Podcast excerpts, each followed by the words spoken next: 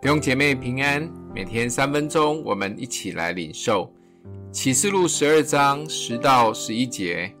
我听见在天上有大声音说：“我神的救恩、能力、国度，并他基督的权柄，现在都来到了。因为那在我们神面前昼夜控告我们弟兄的，已经被摔下去了。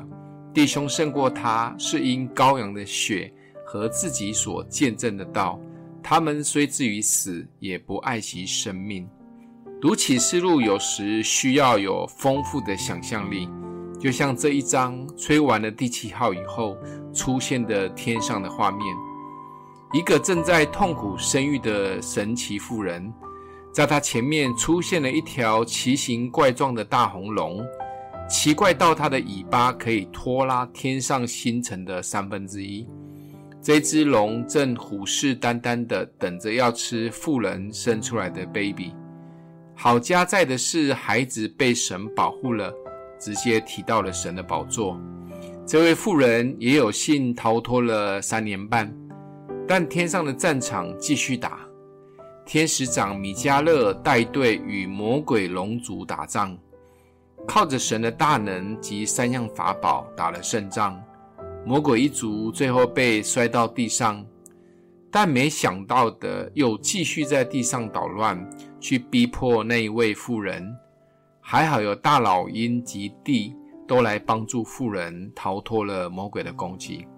但魔鬼不放弃，想继续恶搞妇人的其他的孩子。这些孩子就是守诫命为耶稣做见证的人。在这一章里面，这一位最奇特的妇人，后代的解经家大多认为是指着教会说的，而其他的儿女就是教会的得胜者。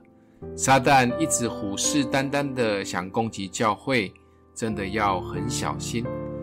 这里有特别提到与撒旦打仗可以得胜的三样法宝：羔羊的血、见证的道、舍弃生命。基督的宝血是对抗撒旦很重要的保护，不管做任何的服事之前，都要宣告耶稣的宝血保护。宝血带着保护、洁净及医治的大能。已故的知名布道家穆安德烈说：“只有借由宝血，我们得以看见上帝国度的荣美和我们心中属灵生命的力量，是一个极大的保护。而基督的宝血是防守用的武器。”见证的道是进攻的武器，见证的道就好像利剑一样，可以用来抵挡魔鬼。我们不能只有听道，而是还要把道行出来，见证出来。